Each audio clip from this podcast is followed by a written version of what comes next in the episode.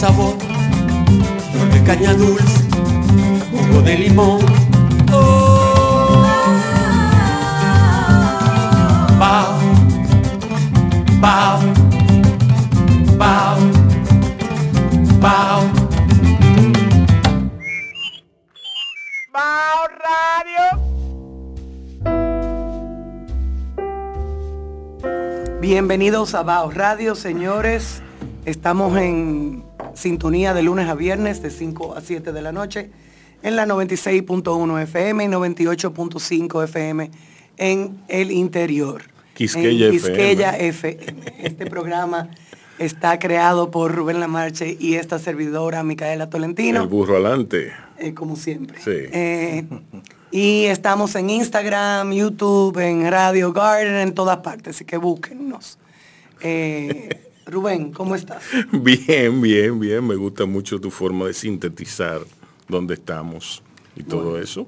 No, no, porque está bien, porque es eficiente. ¿Tú me entiendes? Y es muy tú sobre todo. No, eh, los otros días tú diste un listado que yo me quedé sorprendida. Sí. Porque Pero tiene que yo lo, 50, yo, yo lo, estaba le- 50, sí. lo estaba leyendo, Yo dije, claro. pero, pero que diga que estamos en todos lados y ya. Porque obviamente estamos en todos lados. Si ese hombre dio- dio 25 sitios donde estamos. Sí, sí, Bueno. sí, sí. Bueno, eh, nada, aquí estamos en Bajo Radio. Eh, yo tengo, yo tengo, hay, hay una serie de cosas que decir con respecto al COVID y al, a la apertura eh, que hemos sido objeto desde el martes. Eh, el martes yo salí en la noche, después del programa. Yo me fui, me desacaté con Armando. Eh, hay quienes ¿Eso no fue anoche? Sí, no. no, Ah, bueno, el martes. Eso fue anoche. el martes. No, eso fue anoche, sí, miércoles. Entonces, eh, a mí no me pareció como que había tanta gente en la calle, como que había ese ambiente festivo. La gente ha quedado tan, le, le ha dado, el COVID nos ha dado tan duro que nos ha dejado como privado. Y entonces, eh, atento a relajo, yo no, yo esperaba ver un, una luz de personas en la calle. El teteo. Fiesta- fiestando y, to- y to- y la zona colonial estaba vacía. Literalmente habían un par de personas en el Parque Duarte habían otras tantas en, en el Parque Colón, pero nada parecido a lo que era un domingo en la zona colonial. Y eso me da mucho que pensar, eh, me da mucho que pensar en todos los sentidos, pero básicamente yo, yo eh, me enfocaba en el hecho de que pudiera ser que, que, óyeme, que estamos que, eh, aprensivos todavía. Bueno, hay una rama de edad que no está saliendo. Exacto, Eso tú, tú lo tienes claro. exacto. Hay, entre, ¿entiendes? No voy a decir 65, puede ser un poquito más viejo, pero hay una rama entre 65 y 90 años que no están saliendo a la calle. exacto. A- a- ni a la esquina. Sí, sí. Pero bueno, eh, ahí, mientras tanto, mientras tanto, yo no sé qué va a pasar, eh, porque aquí tú sabes cómo es que, que nos, nos tomamos la, la, eh, las medidas, las medidas de seguridad con mucho, muy, con mucho Apego. pero, pero entonces no nos tomamos la medida preventiva con el debido eh, respeto, con el debido... Con... Entonces, eh, en ese sentido, yo entiendo que la frontera, por ejemplo, con la- los recientes, el reciente asesinato del presidente de Haití, Sí. la frontera está abierta, Estoy- pero la, la embajada de Haití que, aquí... di que listo. eh, la, frontera, la frontera cerrada con una cadenita oxidada y un candado globo.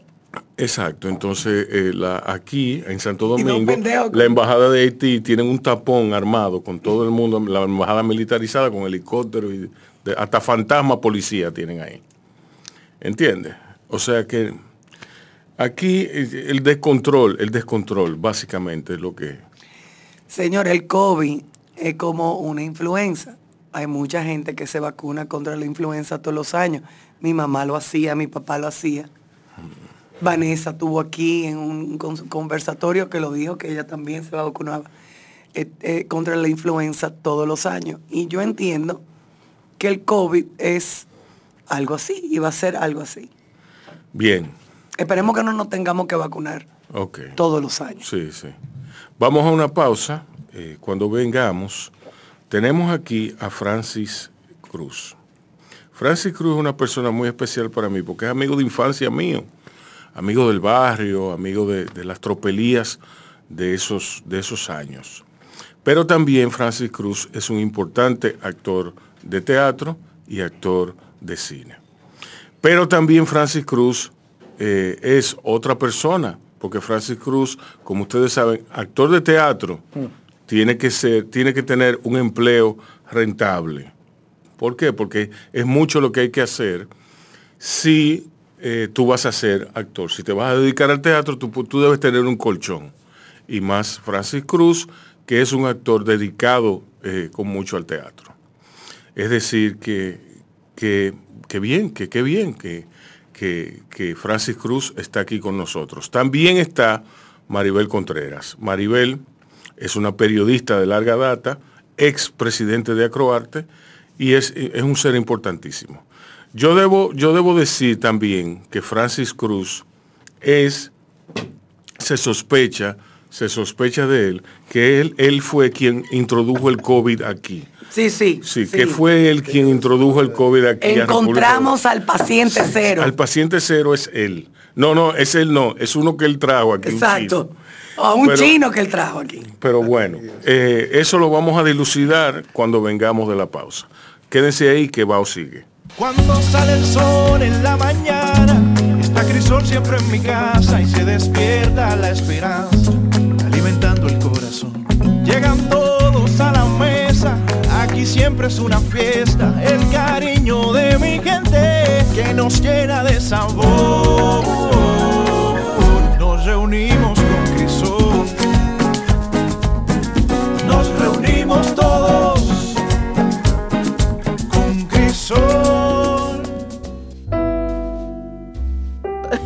Buenas tardes, está- seguimos con se- se- seguimos con Bao Radio. No te, viejo, esto es así, ¿eh? Sí, No, ya me di cuenta. Es así. Yo te lo dije, que no te Pensaba que me habla de teatro y vaina. De teatro.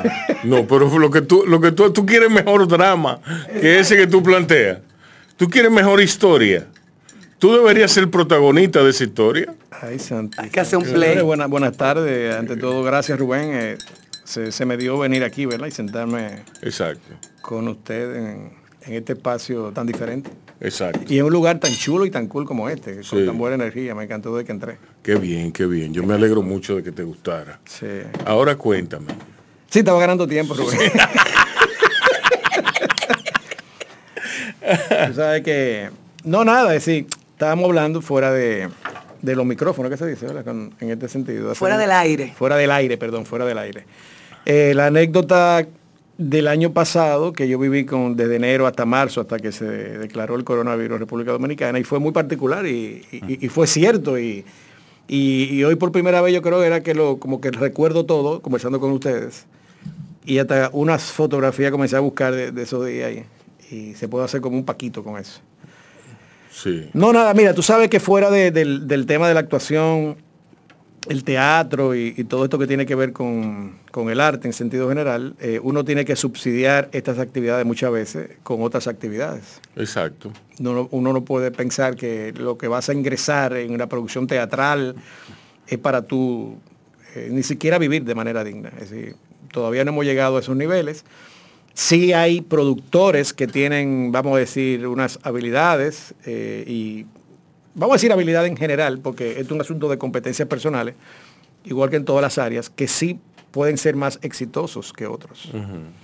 Eh, produciendo teatro y hoy en día produciendo cine. Eh, aunque las oportunidades uno quisiera que fueran iguales para todos, la realidad es que nunca ha sido así en ninguna área de la vida. Entonces uno tiene que, por las limitaciones de tus competencias, entender que si quieres seguir haciendo arte, tienes que hacer otras actividades. Eh, y no necesariamente quedarte con un plan A toda la vida lamentablemente hay gente que dice, no te desenfoques, quédate con el plan A, no tenga plan B. Pero si tú tienes familia y hace Exacto. 30 años decidiste otra cosa, tienes que continuar la vida con un plan A, un plan B y hemos aprendido que hasta con un plan C. Sobre todo la El co- flexibilidad. El COVID, el COVID nos ha enseñado. El COVID nos ha enseñado eso porque definitivamente hemos vivido una tercera guerra mundial. Sí. eh, por algo que ha sucedido, eh, que hay muchos tipos de, varias teorías de cómo ha venido esto, pero la realidad es esa, que tenemos el COVID y posiblemente lo tendremos por mucho tiempo. Yo pienso que esta década del, del 2020 va a estar marcada por el COVID. Exacto. Particularmente yo siempre lo he visualizado desde el año pasado, eh, no solamente por el tema pandémico, sino por el tema económico. Y cómo esto no va a cambiar la forma de vivir, de, de nuestra cotidianidad. Entonces yo hago otras actividades, como le estuve diciendo, eh, entre ellas, yo toda mi vida he sido vendedor, vamos a decirlo así. Sí. Eh, y en, en el, en el tema de- del, del arte, tú también tienes que saber vender y proponer. Desde que cuando tú estás trabajando con un director eh, y tú te desarrollas y evolucionas como actor, no solamente recibes instrucciones, sino que tu trabajo es proponer en la creación. Y de esa manera, eh, yo pienso que la, la- la formación el ADN que yo tengo eh, de hace muchos años en la parte de negocios, que yo creo que la desarrollé en mi bachillerato en el Liceo de la UAS. Yo estudié en el Liceo Experimental de la UAS, Altagracia Mayla Ricard, y yo pienso que fue como la, la mejor decisión que mi padre tuvo en un momento determinado. Él fue empleado de la UAS por muchos años, conoció al doctor Tolentino. Eh, siempre era un nombre que sonaba mucho en mi casa, sobre todo por el tema político de los años 70. Hay muchos temas como que uno se va yendo sin darse cuenta, ¿verdad? Pero la- Dicen, que ahí es que está la historia. Ahí está la historia. Y cuando uno comienza y tiene la oportunidad como de conversar con gente como ustedes, como que, como que me entra mucha luz y, mu- y muchos recuerdos, ¿no? Y mucha Bueno, ahora mismo estás literalmente en lo que era la oficina de él. Sí, sí. Sí. Eh, Rubén me dijo, y mira, me, me bastante porque hay energía que uno no puede evitar. Y eso, es- eso tiene un valor como, como incalculable. Y, y ese tipo de energía tú la cargas y la tienes que guardar, la tienes que archivar. Porque tú no sabes cuándo la vas a requerir. Eso es algo que los actores usamos mucho en, como activo, yo diría. Entonces, tratando de concentrarme de nuevo en el tema, eh, yo fui formado como de manera competitiva, eh, vamos a decir así, por el lugar donde estudié. En el liceo de la UAS de aquella época, de aquella época, lamentablemente no de hoy época, era un liceo modelo de cómo pudo haber sido la educación pública. Ok. ¿Cómo pudo haber Claro. sido la educación pública? Fue un, fue un experimento. Fue un experimento donde nuestros profesores y nuestro guía eran, eran docentes de la Universidad Autónoma de Santo Domingo y lo usaban para llevar a sus estudiantes de, gra- de graduación de pedagogía a darnos clase a nosotros en algún momento del año y nosotros se la Guinea pon- pig. Pero yo no sabía de eso. Sí, sí, sí. Y nosotros se la poníamos difícil a los estudiantes. Entonces tú conoces algunos casos, ¿no? De por sí hay muchos docentes y muchos profesionales que yo los veo hoy en la prensa, abogados, economistas, que yo los recuerdo dándome clase a mí, cuando tenían 21 y 22 años, yo tenía 11 o 12 años de edad. Sí. Y, y- y yo digo, wow, pero yo le serví a esta gente para molestarlos, pero para llevarlo al límite, al extremo de que se formaran como, como pedagogos. Entonces ahora es que yo entiendo la importancia que tuvo el Liceo Experimental de la UAS para mí. Y, y yo digo lamentable que... ¿Y eso cerró? No ha cerrado, no. No. Creo que no ha cerrado. Bueno, estoy seguro que no ha cerrado, pero no es lo que debió haber sido en una Exacto. evolución de los últimos 40 años. Sí. Inclusive el Liceo yo de nunca había oído de eso hasta hoy. Bueno, ojalá esto aquí sirva de, de- de- de algún tipo de motivación y de incentivo a, a- a educación, inclusive la misma presidencia, porque eh, son cosas como que ya tienen que ser como, como decisiones como que vengan de arriba y digan, ven acá. Pero esto que sucedió en Salcedo, con los jóvenes que mandaron el experimento de- de- de- del equipo de, para llevar a Marte, eso pudo haber ocurrido en el Liceo Experimental de la UAS. La UNFO tenía un liceo también, que no sé si todavía lo tiene. Sí lo tiene. Lo tiene. Entonces, pero qué orgullo para este país hubiese sido que hoy en día, 40 años después, 35 años después que yo salí del liceo, dijéramos, tenemos un modelo que funciona. Y que cada urbanización, cada barrio de la capital, eh, cada tantos kilómetros cuadrados va a tener un liceo modelo, donde para entrar allí sean los mejores estudiantes, no importa la clase social, y sea hoy en día todos esos problemas que vemos de inscripciones una vez al año de los colegios, eso fue, eso no existiera.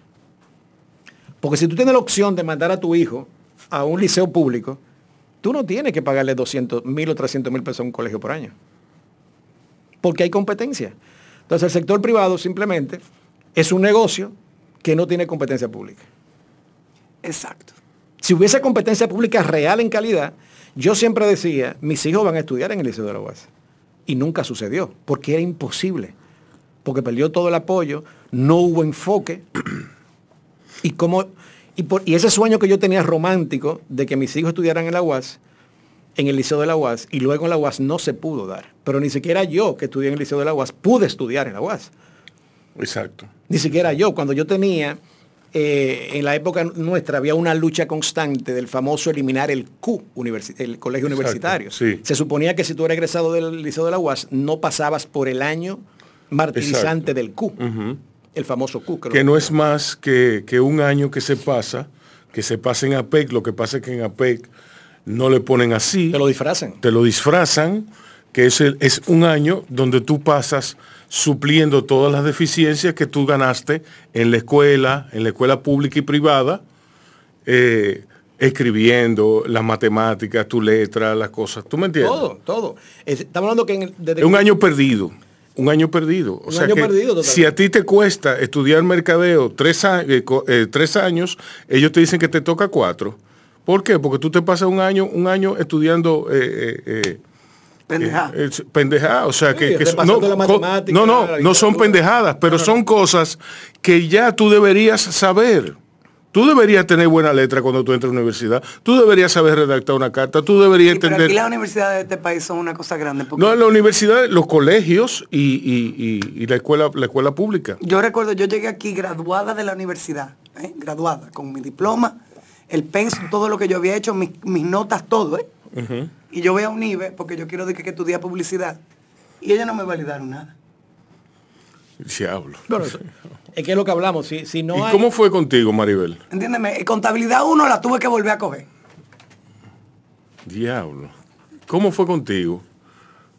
Con, con la validación y la- las cosas, la- la- las cosas del- del- del- de la universidad. Ah, bueno, yo estudié, realmente yo estudié en la Universidad Dominicana OIM. Yo estudié Sabatino, yo vengo de Monteplata. Sí. Eh, intenté estudiar en la UAS, fue en el primer sitio que me, que me inscribí, porque imagínate, nosotros los campesinos todos soñábamos con estudiar en la UAS. Ay, Jesús, campesina. Sí, Campesina claro. de mi pueblo. Claro, claro, claro. Entonces- Ella vende eso todavía. le funciona. Y hay gente que le cree. El problema es, el problema es que no hay gente, no, no- no es que haya gente que se lo que, que, que, que- que la oye, es que hay gente que se lo compra. Bueno, pues yo soñaba estudiar en la UAS, porque mi hermano eh, Angelito, que es abogado, el doctor Ángel Contreras, estudiaba en la UAS y para mí era un sueño. Mi hermano era además presidente de, de la Asociación de Estudiantes de Monteplata e hizo eh, la primera biblioteca de un, allá en, en el, en el- en mi monte, en Monteplata, y yo era la encargada de la biblioteca. Siendo, Ella va a seguir. siendo así como bien niñita, yo me leí en esa bibliotequita eh, La historia me absorberá. Y leí toda esa, todas esas cosas. Ofrécome, ofrécome. toda esa Con cosa 15 años La historia me hace de, de verdad. Ahí sí. Sí, menos. Sí, sí. Eso explica mucho. Eso explica mucho, eso lo dice todo. Y entonces yo, claro, eh, en, en esa biblioteca de Aceunta, siendo yo apenas una niña, eh, con todos esos efluvios eh, socialistas, comunistas y, y transgresores de los estudiantes de la UAS, mi sueño era estudiar en la UAS. Fefla, la UNER. eh. Sí. Entonces yo estudié, eh, me inscribí en la UAS. Le dije un día a mi hermano, manito, tráeme eh, los pensum de la UAS. Y él me llevó como 63 pensum. Yo lo leí, todo, y todo lo leí así como un libro. Y lo fui sacando, lo fui sacando. Y cuando encontré el de comunicación, el de periodismo, yo le dije, eso es lo que yo voy a estudiar. Porque ahí están las únicas cosas que a mí me gustan. Que son leer y Que era escribir. leer y escribir. Y todavía sigue siendo así. Sí. Pero ¿qué pasó? Un pequeño, un pequeño detalle sin importancia eh, rompió ese proceso. Cuando yo me inscribí, duré, oye, duré una semana. Vine un domingo con mi hermano, me quedé en la casa de una tía mía y volví el viernes para Monteplata. O sea, duré una semana inscribiéndome. Entonces en la casa de la tía mía nunca me dieron comida. mi papá me dio mi dinero para inscribirme, para los carros públicos, para ir y venir a la universidad, pero no se incluyó en el presupuesto como para mes- una, una mesada, una galleta, un juguito en la cosa. Y después de yo pasar una semana de hambre, yo llegué con mi carnet a mi casa y le dije a mi papá, mire, ahí está el carnet, pero yo no voy para allá porque eh, su, su señora hermana no me dio comida, lo que significa es para que yo sepa que yo no puedo quedarme en su casa. Después de eso dura como cuatro, tres o cuatro meses ahí como de que no sabía lo que iba a hacer. Y un día eh, Edgar Reyes ya estudiaba en OIM, Sabatino, mi amigo escritor y no vidente de Monteplata. Y yo le dije un día, Edgar, me voy contigo el sábado, me voy a inscribir allá. No, pero muchacha, eso ya empezó, eso hace, hace cuatro semanas que empezó el cuatrimestre. No te preocupes, yo me voy a inscribir. Y ese día fui, me dijeron que no, que estaba cerrado. Yo le dije, ¿con quién es que hay que hablar? Porque yo hoy empiezo la clase aquí. Me dijeron, ah, no, tienes que esperar, tienes que hablar con el rector. ¿Y ¿Quién es? Se llama José Abinader. ¿Dónde está su oficina? Allí. Hice ahí, empecé a hacerle sala. Hasta Y que le entró. Hasta que él llegó, y se- le está esperando. Le dice, ¿usted qué me está esperando? Sí. Yo le dije, me dijo, no, mire. Y yo le dije, mire, no se preocupe, que yo en una sola semana me pongo al día. Yo empiezo hoy. Me firmó una cosa y me inscribí. Y, la- y el resto es historia. y el resto es historia. Eh, o sea, no, no, no tuve grandes situaciones en la universidad, lo que sí tuve fue grandes maestros, porque allí me dio clase, me dieron clase maestros del periodismo, tuve un, un- un- el encuentro inolvidable con Abel Fernández Mejía, Sí. que me dio sociología de la comunicación.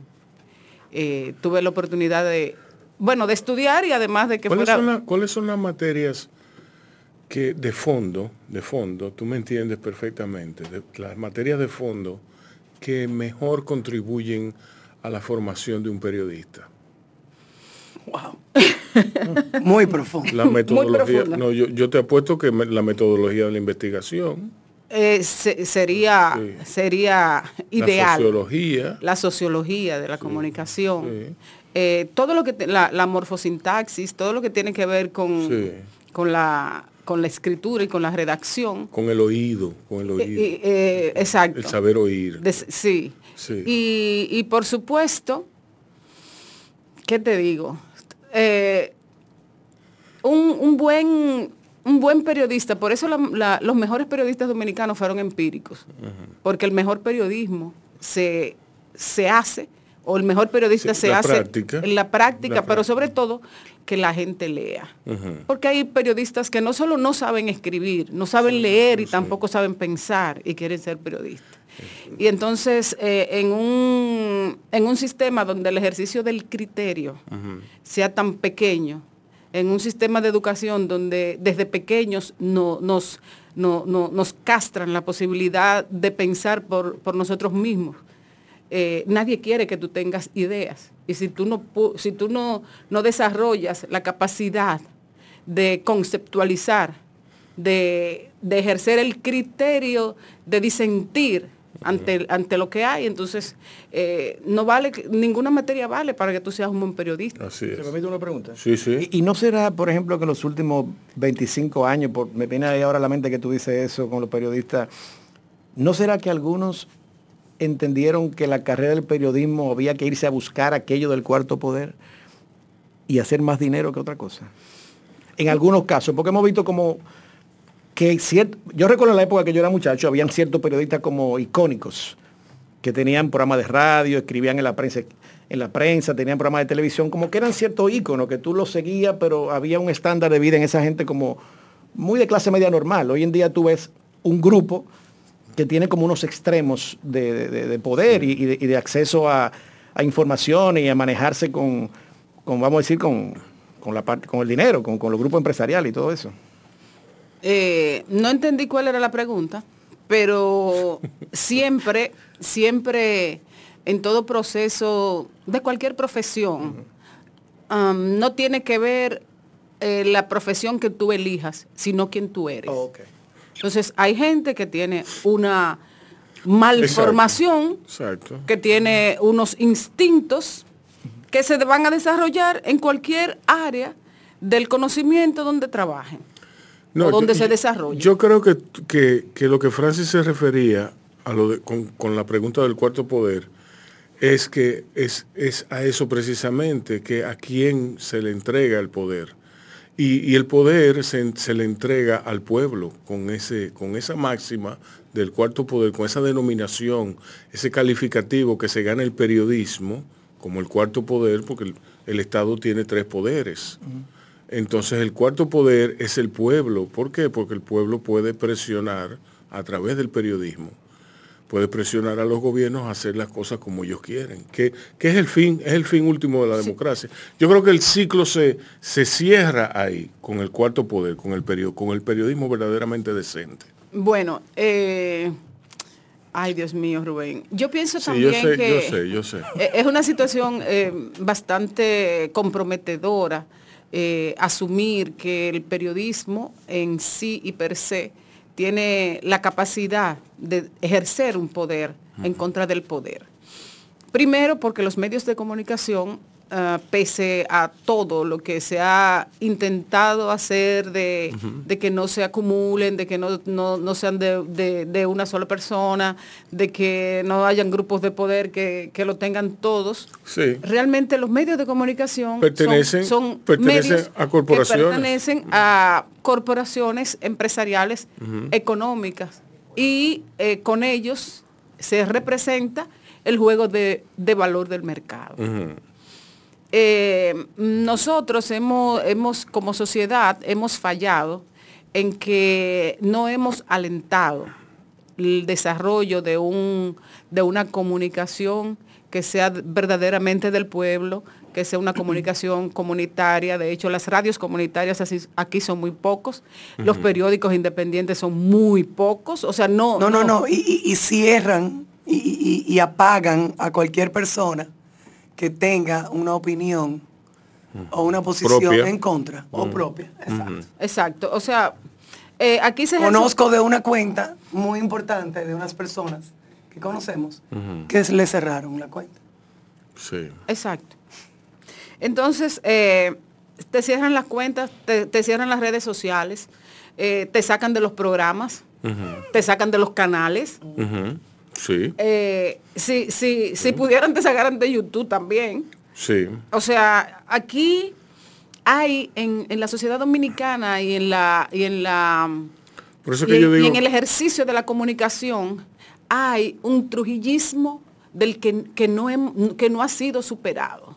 Fíjate que, que yo siempre digo que lo único que diferencia a un Estado democrático de un Estado autoritario es que la gente pueda decir lo que quiera, pueda ejercer su derecho a disentir, pueda ejercer su derecho a expresarse.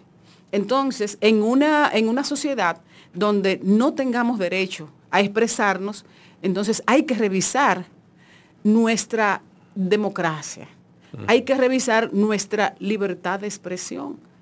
O sea, todavía hace dos días un periódico publicó una información y la sacó. Mm. O sea, ¿en qué hemos cambiado?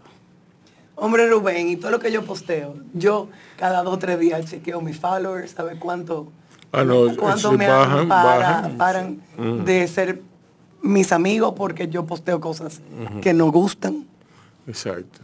Y, y no, Yo digo creo yo- que y no- la- y no la- quiero yo saber tú. La internet, No, y entonces... la ah, internet nos ha dado, nos ha entregado el poder. ¿eh? La, in- Sí. la internet nos ha entregado el poder para bien o para mal. Eh, la internet te lo entregó a ti, se lo entregó a Micaela, se lo entregó a Francis, me lo entregó a mí, mm, se lo entregó a Mari. La internet nos ha dado la facultad de ser nuestros propios editores. Hay gente que lo hace eficientemente, hay quien, hay quien lo hace mediocremente. Así mismo. ¿Me entiendes? Entonces, vamos ahora a una pausa y volvemos con más de Ay, Maribel. ¿Cuándo yo voy a leer el poema? Sí. Ahora, cuando Ahora, regresemos. cuando Ahora cuando Ah, vengamos, tú entras y sin decir Está nada. bien, está bien. tú- exacto. está bien, está bien. Ok, venimos con más de Bao. Cuando sale el sol en la mañana, está Crisol siempre en mi casa y se despierta la esperanza, alimentando el corazón. Llegan todos a la mesa, y siempre es una fiesta, el cariño de mi gente que nos llena de sabor. Nos reunimos con Crisol, nos reunimos todos con Crisol. Y recuerda, el que menos corre vuela, va a un radio. Un corito no tan sano. De regreso a Bao Radio, aquí vamos con un poema que nos va a leer Maribel. Tan necesario el pan, paz de la indigencia milenaria y sencilla, conformidad del simple ser humano, que en la espera de la ansiada hogaza busca llenar la palma de la mano desde siempre extendida. Tan abundante el pan, tan crecida la harina que lo alienta, y sin embargo nunca alcanza para calmar el hueco que atormenta, para trocar la angustia que no cesa en complacida pobreza resignada. Tan mentiroso el milagro que lo ofrece, multiplicado generosamente, sin cuento ni medida, a quienes más lo precisan. Tan comprensible y lógica la ira, si por el pan se torna violenta y agresiva, justa causa del gesto que arrebata la migaja de la mano que niega compartirla. De don Hugo Tolentino Díaz. Sí. Él, él lo decía. Sí. Los poemas, los poemas son para ser leídos en voz alta. ¿Eh? Así es. Papi le encantaba leer poemas. De él, de otros. Sí. Yo estuve mm, una maravillosa tarde aquí. Eh, creo que fui la única que le hizo una, una entrevista, un trabajo bien amplio que publicamos en, en Areito sobre su poesía. y, y fue de verdad una tarde maravillosa, Sí.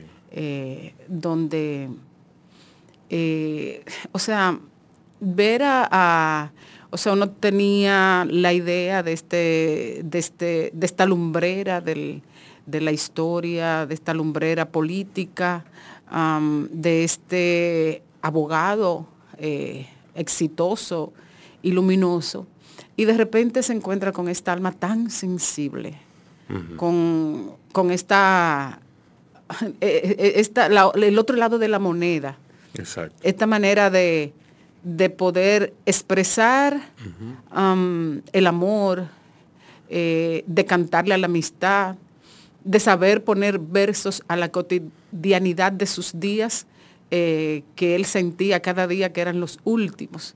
Y iba poetizando sobre eso de, de una manera, eh, primero entregada, eh, lúcida y no conformista, sino que lograba verse desde afuera y ver todo el proceso y poner ese proceso en, en contexto con todo lo que pasaba a su alrededor, porque realmente el pueblo dominicano nunca, nunca dejó de, de latir en, en el corazón de él. Coño. Gracias. Bellas palabras. Francis, tú te formaste en mercadeo, yo también. Eso es muy distinto a los rigores del periodismo. Eh, si se quiere, nosotros somos fruto de, de una generación que ya, que es la generación eh, de la revolución, de la, la última generación que le tocó a Trujillo engendrar, y es una generación muy atemorizada. Baby muy boomers. atemorizada. La- nuestra generación, la, la generación anterior a nosotros. Los baby boomers. Muy atemorizada, exacto. Los, los verdaderos baby boomers. Sí, Y ellos, no- ellos no traspasaron eso a nosotros. Exacto, el, el conservadurismo, ese conservadurismo. Eh, ese espérate, ese no estudies lo que, lo que a ti te interesa, sino asegúrate un futuro. ¿Entiendes? Entonces, Dame ese diploma. sí. sí. Mire, Sí, yo, creo, yo creo que eso es lo que le pasa a los periodistas, que, que se quieren hacer ricos rápido. Ah, hay un problema con el periodismo y, y es que el periodismo es posiblemente una de las carreras peor pagadas de la República Dominicana. Sí. Eh, y no solo peor pagada, sino que los periodistas siempre terminan como basura, porque no, o sea, ningún medio, No tiene la protección o sea, ni- ningún medio eh, pensiona, los medios no pensionan periodistas. O sea, eh, nosotros no tenemos garantía de, de futuro.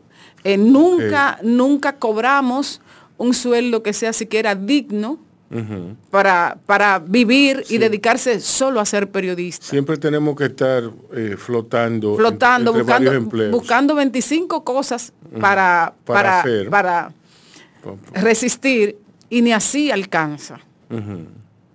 Entonces, hay, aparte de lo que te dije ahorita, hay un momento de la vida en que quizás eh, la gente se pueda dejar tentar. O sea, me voy a dejar morir así, en la indigencia. Sí, sí, Eh, ¿Qué clase de vida le voy a dejar a mis hijos? exacto. ¿Qué clase de educación le puedo dar si no le puedo dar nada? O sea, yo, yo conozco eh, muchísimos casos de periodistas de, de- de ejercicio, 40 y 50 años, y, y- y muchos de ellos casi en uno o dos medios. Y simplemente un día hacen una, una reestructuración del periódico. Le dan 200 mil pesos y te fuiste para tu casa. Y ya tú eres un bagazo. Todo lo que tú tenías en, la, en, el Todo cerebro se te fue. todo lo que toda tu materia gris, todo lo que tú le diste como a tu país. Como dice Clint Eastwood en Los Imperdonables, todo lo que eres, fuiste y serás. Exactamente. Se fue al carajo. Entonces luego eh, estás enfermo y hay que pedir para que, eh, para que eh, llevarte al médico. Luego no tienes seguro, no tienes pensión, no tienes nada. Y todos, y todos, o sea, el, el- la, yo creo que la gente que se queda más sola es el periodista.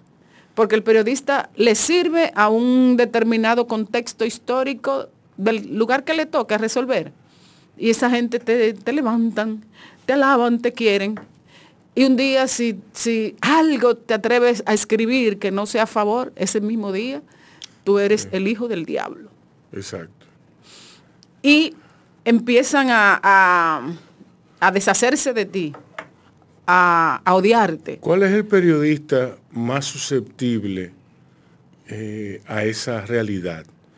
Porque hay, hay Casi todos los de los, casi todos los periodistas de los medios o de la redacción de los, de los periódicos. sí, O sea, los, lo- los periodistas de redacción, los reporteros, los fotógrafos, o sea, todo el personal, todo ese personal es un personal de, de- que- Inclusive si- que, s- subsiste en una, en una pobreza Los peones. en una, en una pobreza total. Sí. Y cuando el sistema lo vota, oye. No, inclusive- Y, ah, y cuando, cuando, cuando, apa- cuando te, por ejemplo, el Colegio Dominicano de Periodistas puede hacer que de esa fila, ¿verdad? Larga, que de miles, cada, cada año el gobierno premia a cinco periodistas con una pensión.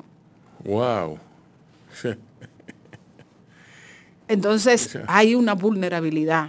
sí. Eh, eh, Es, es un oficio. desde cuándo está- Es, es un oficio donde, donde constantemente tu, tu, tu ser se cuestiona y se ve tentado a caer.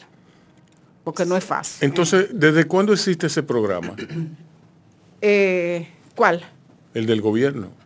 No, no es un programa que existe. Eso No. depende, depende de, Eso por una- ejemplo, eso depende de, de- de quién está en el colegio. buenos dominic- oficios del colegio, exacto. Los buenos oficios del colegio depende de quién esté y si esa persona tiene alguna cercanía posible Con con- cualquier con- gobierno con que cualquier esté. gobierno que esté en ese momento. Exacto. Eso no sucede muchas veces. Sí. Eh, a, a Mercedes Castillo, que ha sido muchas veces presidenta, eh, le tienen un respeto y le, le hicieron la casa y, y- y le, y le- y le- de vez en cuando logra eh, a gente que está en, en- en- en una situación eh, que se pasa de lo inhumano, logra que lo pensionen. Pero eso es una minoría, eso es un 0.5% Sí, sí. de lo que, de lo que el, el sistema vota. Oye, me hay que solucionarlo eso de los periodistas. Eso, es- eso es atroz, eso es atroz.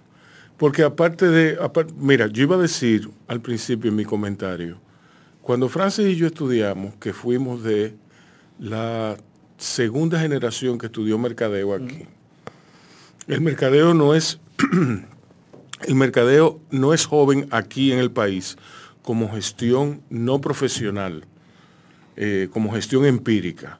El mercadeo sí es joven aquí en términos de, de la, de- de- del título, de la titulación Universitario. universitaria, exacto. Eh, apenas tendrá unos, eh, eh, 70 años.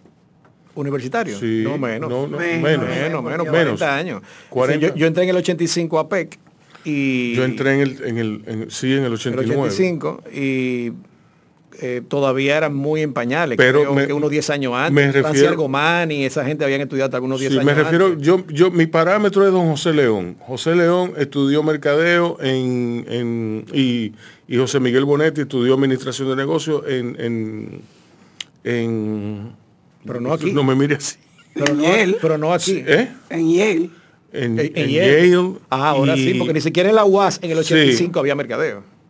No, pero don José estudió, ¿dónde fue que estudió? En, la tengo ahí, en, en la, en la punta de la lengua. Bueno.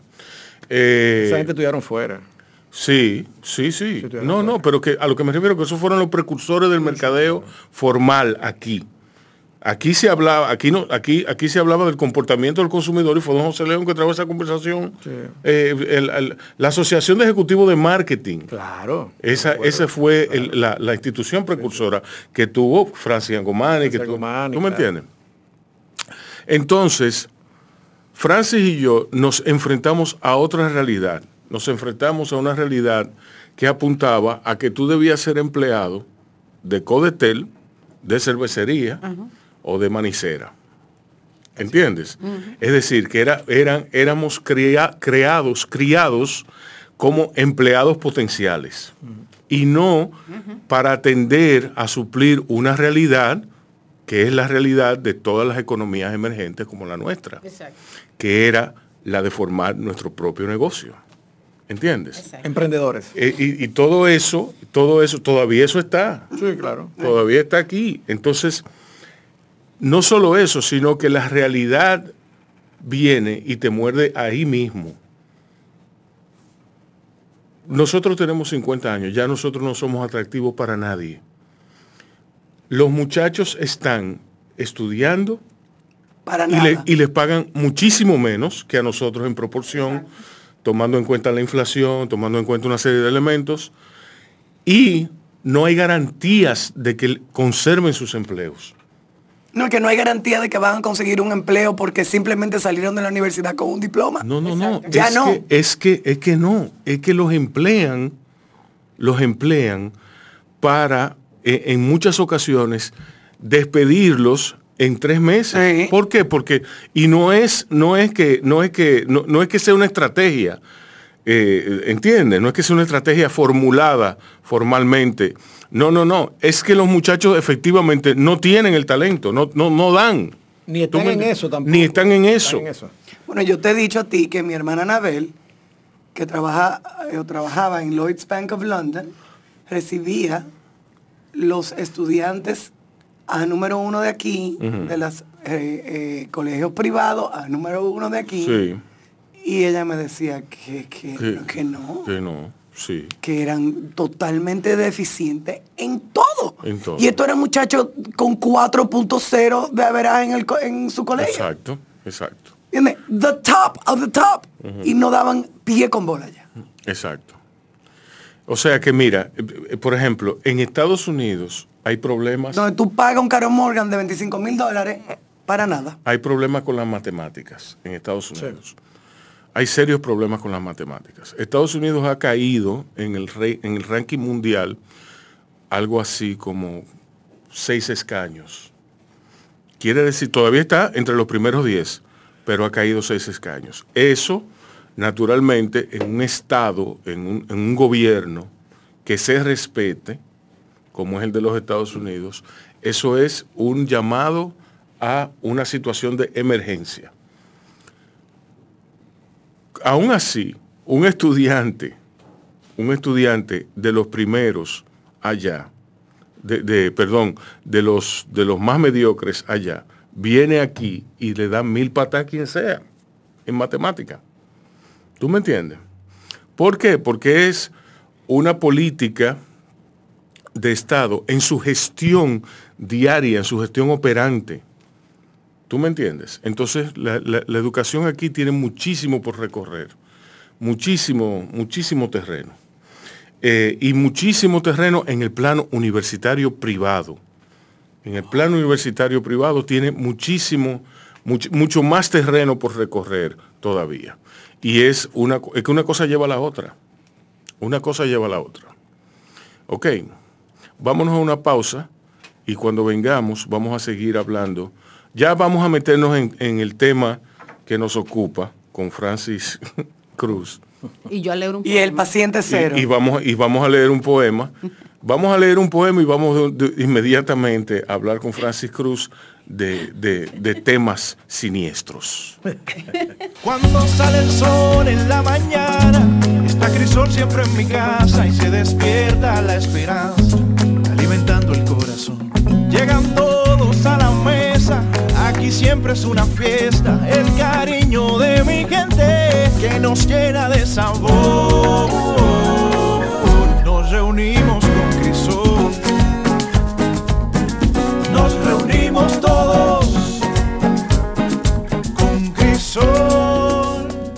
Dios mío, estos, ca- estos carros no se mueven. Cambie eso, por favor. O sea, ¿hasta qué hora va a ser Pero cambio? Pero. Pero ponga. Radio, pon Pau Radio en la en Quiqueya FM, en la 96.1. Ponlo, ponlo. Ok, ok, ok, ahora mismo lo cambio. Ah, es lo mejor que tú haces. sí. Gracias, Bao, alimenta el alma. Bao Radio. Un corito no tan sano. Shh, cállense. Porque, tú, sabes- porque tú sabes que lo que pasa, que la comunicación trabaja con el, o sea, que la educación trabaja con el pasado y no trabaja con el presente. Entonces no te enseña a ver el mundo en el que tú vives. Empieza en la comunicación. Pero el sistema, ¿eh? El Claro, no, el pero, tipo- pero, el pero, tipo de no, no, educación. pero ese es, Claro. pero eso El es apota, como dicen en el campo, eso es apota. Mantente bruto. Yo te lo digo por el tipo de colegio que tuvieron mis hijas, que es el sistema constructivista, que lo han ido a mencionar, y realmente es diferente, y el muchacho sale con una mentalidad diferente para pensar. Y Sí, sí. mis hijas tienen una formación totalmente diferente a- al grande, que no estuvo en ese sistema. Nosotros hicimos un esfuerzo muy grande para meterla en esos colegios. No es que son perfectos, pero el muchacho que es la generación Z. ¿Y se qué llama ahora, colegio fue? Ese es el International School, que está en Arroyo Hondo, y hay uno que se llama el Community, el Community for Learning. For learning, claro. Ahí fue que tuvo José María Cabral. Sí. Y sí piensan diferente. Tienen sus puntos débiles, como todo, porque no tenemos un sistema global que le dé apoyo a eso.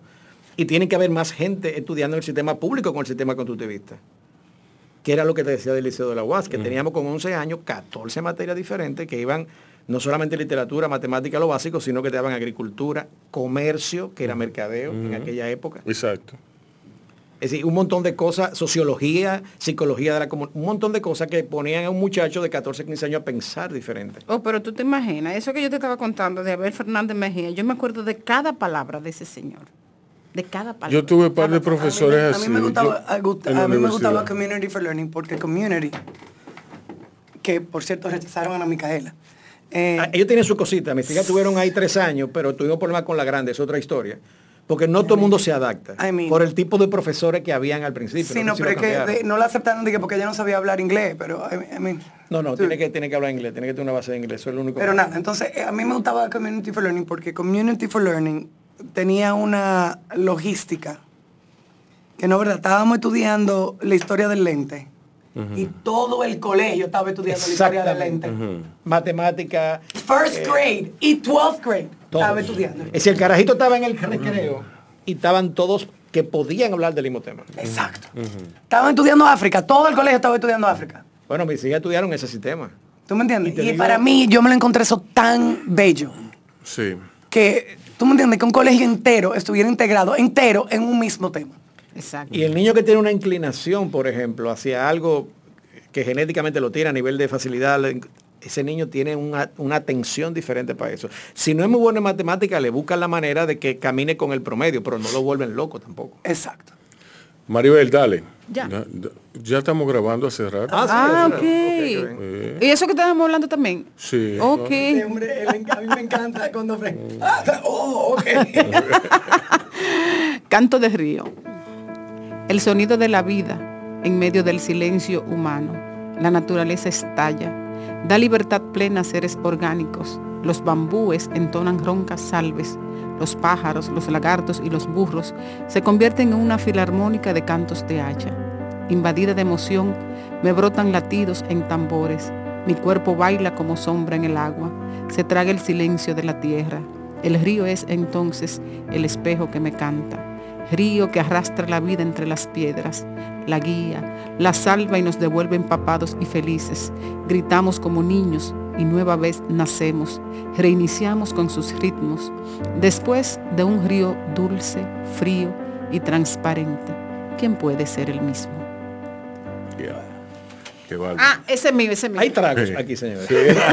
Hay que entrar. Bueno, ya van a ser las 12. Mira, Por si acaso. Francis, Vamos a háblame. hacer un pedido, un pedido ya. Una podcast. Sí, qué vaina. eh. No, no.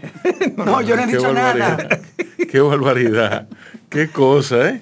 Tu Mi- facilitadora. Sí, sí. Mira, Francis, háblame de, de- de- Del paciente cero. del paciente cero. Dámele saludo. Bueno, ¿eh? tú, de- tú, tú estabas explicando que eh, tú eres actor y también tienes otros negocios para poder sobrevivir, subsistir, mandar a tus hijas a buenos colegios, etcétera. No, no, digamos que él tiene un negocio y que él es actor. Exacto, exacto, Él tiene un negocio y él es actor de hobby. Sí, sí, lo que pasa es que estamos hablando de 25 30 años atrás. Ahora Exacto. tú le presentas eso a, a mi hija, por ejemplo, que te- se termina ahora cine en Intec, y ella no va a tomar eh, eh, un plan A y un plan B, posiblemente. Ella va a decidir ser artista en la creación del cine. Sí, y yo tengo que de una forma u otra no debatir eso con ella, aunque yo lleven en la genética el temor de quienes eso lo es. criaron, porque Sí. ah, eh, tú tienes temor cuando un muchacho de, mira cómo tú le llamas, muchacho de 22 años, decide ser independiente. Porque no nos enseñaron a eso, lamentablemente. Y yo tengo temor por ella, pero no puedo eso... ni si- Imbuirle eso eh, a ella. que ya está imbuido, ¿eh? Porque ya me ha visto toda la vida como yo, yo Sí. le he criado. Entonces, lo que hay que dejarla a- y, y que ella dice, papi, pero que yo tengo 22 años. Pasa que tú lo ves como un muchacho, pero a los 22 años yo no entendía que yo era un muchacho. Es lo mismo. Entonces, eh, efectivamente, yo hago otras actividades, eh, porque estudié mercadeo, como dice Rubén, el 85 en APEC, en aquella generación con esta Freite, ¿tú te Sí, acuerdas? sí. Eh, trabajaba en una empresa, me formé en venta. Mi primer trabajo de venta fue en una mueblería Castilla, en La Mella, después de la Duarte, que era una Sí. tienda de, de- de muebles y de electrodomésticos que tiene un amigo de mi papá, que para meterle la mano al amigo que no tiene los recursos de él, le dijo, al hijo tuyo, mándalo para allá. Porque yo estudiaba en el Liceo de la UAS en las tardes y los sábados por la mañana. Era seis veces a la semana. Y entonces en la mañana yo estaba di que vago. Porque no se discutía que un muchacho fuera buen estudiante. Exacto. En el Liceo de la UAS era buen estudiante o no estudiaba en el Liceo de la UAS. Sí. Entonces yo tenía que tener tiempo para todo y, por, y de por sí trabajaba en las mañanas y me la buscaba de los 15 años. Entonces yo era vendedor ahí, comenzó el tema de la venta. Me acuerdo yo que mi primera venta fue un equipo de música Fisher, Sí. que tenía un 8 track. ¿Tú Sí, te acuerdas? Eso sí, fue- sí. Cuando yo vendí esa vaina, que me gané esa primera comisión, que era de pesos que hablábamos, señores. Yo salí loco de ahí corriendo y me acuerdo yo que salí corriendo de la mella, toda la mella derecho, bajé por, no me acuerdo por dónde, por el conde hasta mi casa, a la José B. García, para cambiarme para coger para el liceo, pero celebrando en el camino. eso. Sí. Corriendo, mandado, Sí. huyendo. Y, y yo hablé la tarde entera de que yo vendía un equipo de música. Sí. Entonces fíjate tú cómo Ay, se- Jesús. No, esa grande esa. Y ni te digo con qué hizo con ese dinero después. Sí. Con esa comisión. De dos pesos. de. Chele, había un muchachito que vivía. Yo hubiera frente ido, de yo la- hubiera becado a todo el mundo en Barra Tarín. Pero déjame decirte, déjame decirte, que había una familia que vivía en la En Mella, Dumbo. Ajá. e- en esa casa que vivían como 10, 5 o 6 familias en un apartamento eso de la Mella por ahí. Llegando a la ciudad colonial. Y, me acuerdo que era un niño que tenía como 9, 10 años, que iba con la mamá siempre, y me saludaban cuando yo estaba parado frente a la, en la puerta de la mueblería. Y yo me acuerdo que, eh, recuerdo que parte de ese dinero yo, yo le dije a la doña, doña, eh, pero ¿qué usted necesita para el niño? Que sé yo cuánto. Y me llegué solamente ahora. Me acuerdo yo que me compré en Pica Pica un corte de tela para hacerme una cortina en mi habitación. Para que no entrara el sol. No, lo que pasa es que en la ciudad colonial mi casa era de dos habitaciones, de techo muy alto, pero te digo que me identifiqué con esto. Y mi papá, mis hermanas dormían en el primer piso y papi hizo con, con un piso falso de madera. Un me-. Me hizo cuando ya yo me hice adolescentico, me hizo una habitación ahí arriba para que no tuviera con mis hermanas. Entonces yo tenía que dormir ahí arriba en ese segundo nivel, con una escalerita, y yo tiré una cortina, me acuerdo yo, con una tela chulísima que yo vi en pica pica de, de- de un crucigrama. Un escándalo en aquella época. Sí.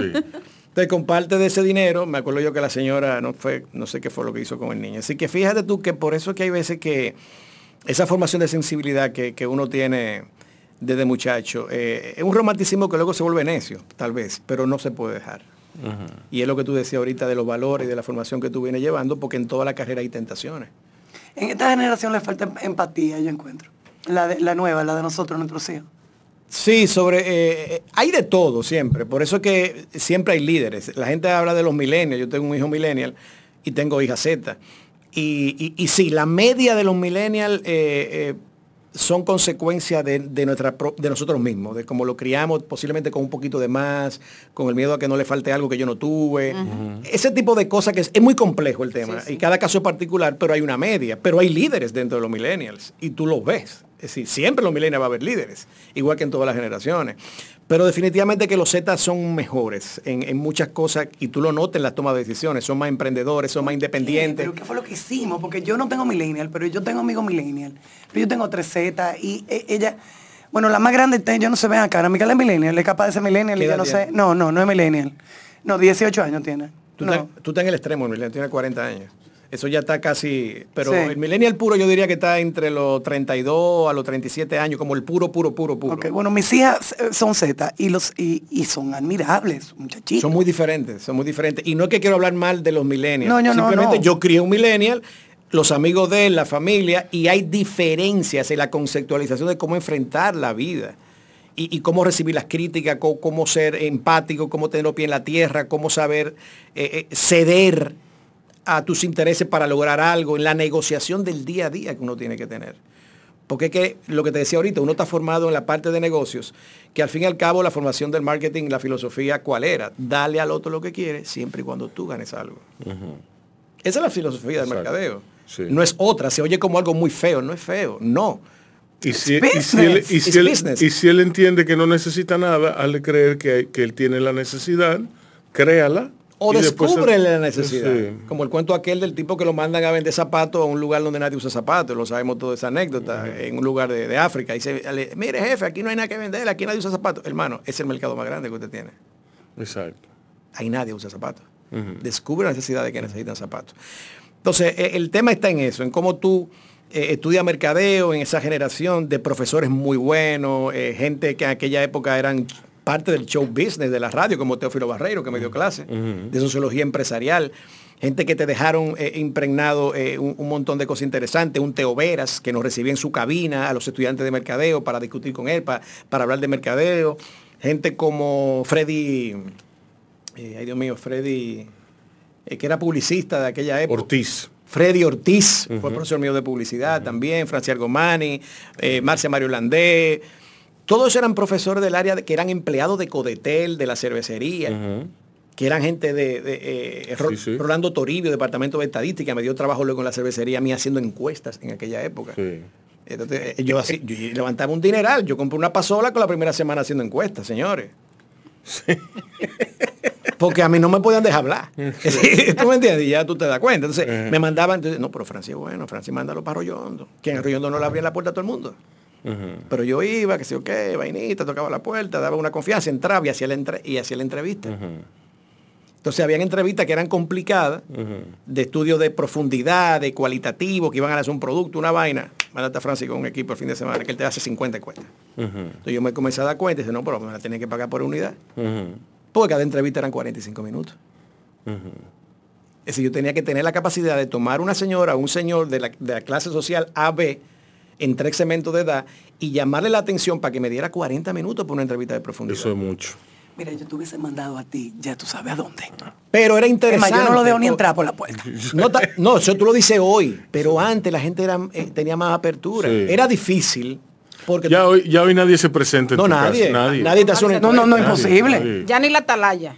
Se- Señores, yo hacía en- encuestas políticas en aquella En época. algunos barrios, en algunos barrios. Muy complicado también. Me Sí. acuerdo yo que la, para las elecciones de Balaguer con Jacobo Magluta fue. Con Jacobo, que quedó Sí, finalmente, ¿verdad? sí. 86. Sí. Eh, Yo le hice campaña. No, no, fue. Peña, Peña. No, no, no. Hay unas elecciones. Eh, cuando Balaguer intentó. No, no, ¿cuál fue? Ahora no recuerdo. Hay unas elecciones que era Balaguer. Y no, sí, yo sé Cuando que- Balaguer ganó, creo. ¿En el De que- 86? El 86, ¿verdad? Que era contra Jacobo Keiva, que se había Sí, matado, claro. se había suicidado Antonio Sí. Guzmán, Exacto. que ahora hizo de Sí. eso no sé cuántos años.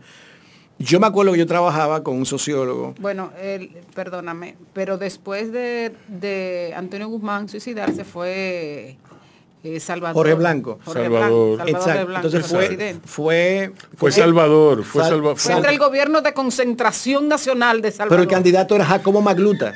El candidato era Jacobo Magluta, ¿verdad que sí? No. Contra Balaguer y ganó Balaguer. Sí, sí, que, el, sí. que el En grupo de 86. que Ah, claro que supuestamente el grupo de Jorge Blanco eh, Apoyó a Balaguer. apoyó a Balaguer Sí. y ahí fue que se armó el lío, comenzó el lío entre Peña Gómez y Jacobo Sí. Magluta. Bueno, eso es historia patria. El tema es que yo trabajaba. Entonces tú piensas que Danilo apoyó a Luis. Señores, Ya, papi estará sí. hablando. Shh. Vamos a ir. Sí. No te él puedo. puede hablar a través como de un. Estoy jodiendo, Hacemos, hacemos una cuija. No, porque estoy segura que él estuviera diciendo algo ahora mismo. Sí, seguro, seguro. Lo que pasa es que yo lo veía como una- un muchacho, vamos a decirlo así, que mandaban a la calle, Dios mío, ¿cómo se llama el nombre de ese sociólogo? Eh, Teófilo. no, no, no, eh, era un señor que estaba envuelto en el tema político, él trabajaba el Partido Reformista. Bueno, me me- la- entonces como yo me hice conocido en el medio de las encuestas, ya yo no trabajaba solamente para la cervecería en una época, sino que me llamaban de Colgate, me llamaban para encuestas políticas, diferentes compañías de investigación de mercado. Me llaman a mí, yo armo mi grupito, que lo armo en Ciudad Nueva. Yo busqué a Decia, un, un montón de... Yo tenía un grupito de encuestadores. Sí. Ya. Entrenados por. Entrenado por mi Frantulio. Sí. Algunos malísimos, pero era mi equipo. ¿Tú me entiendes? Entonces, eh, yo tenía un equipito, pero hablando de muchachos en esa época.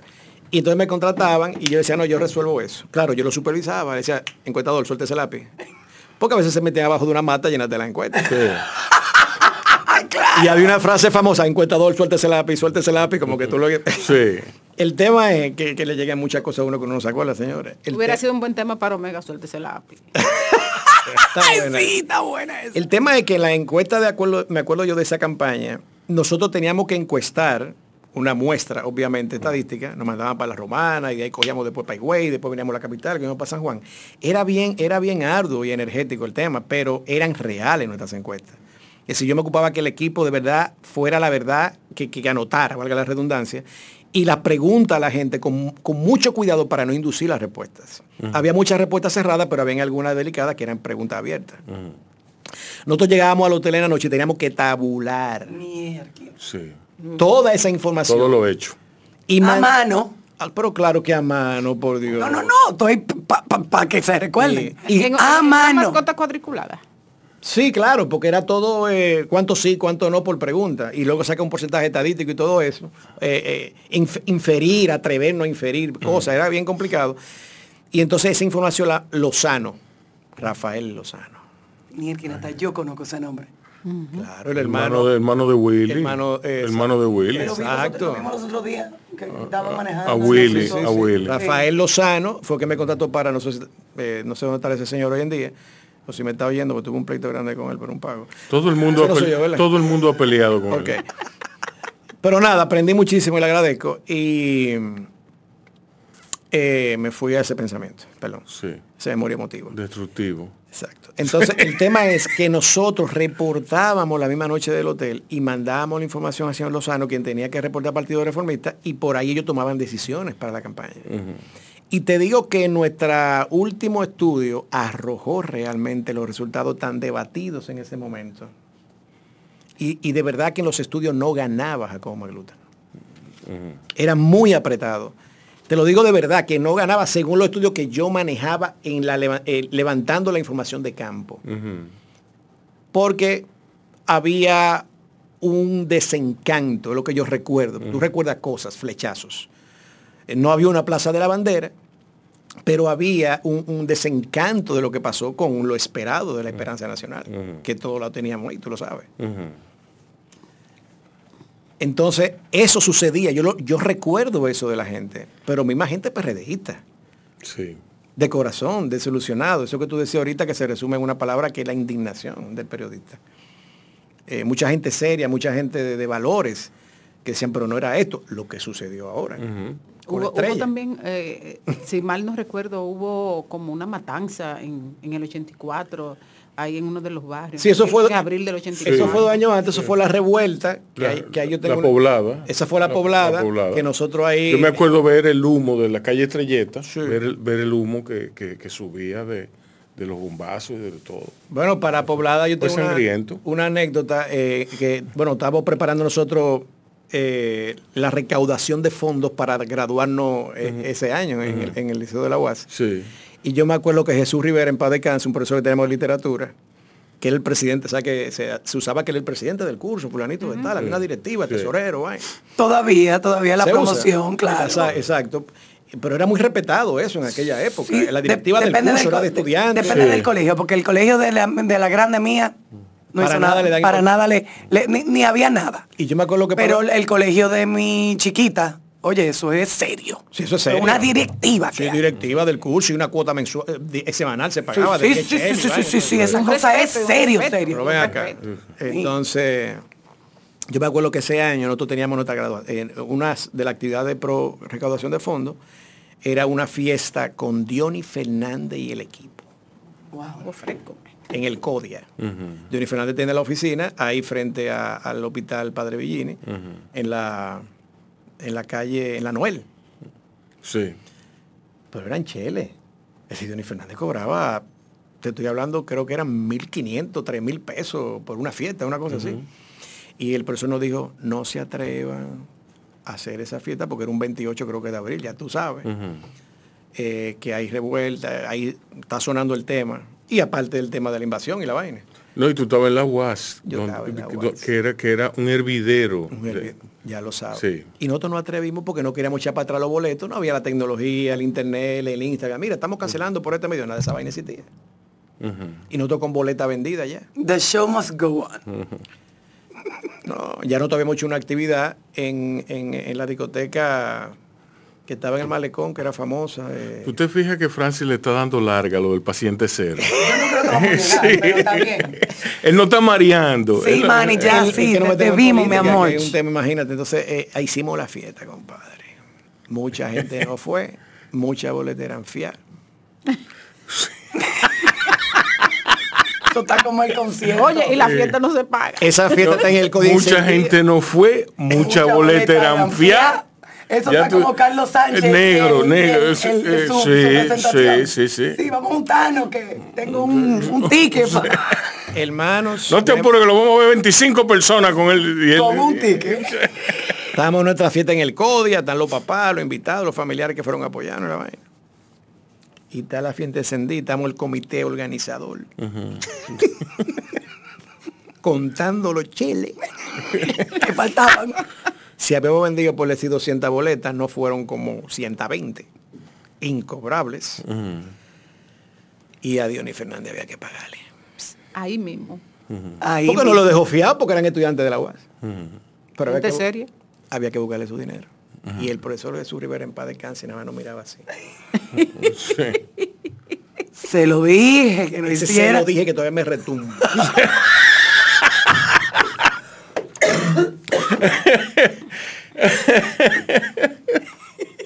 Entre doña Nacaona de Sánchez, la esposa de don Enriquillo, Sí. que era profesora de nosotros de educación para el hogar.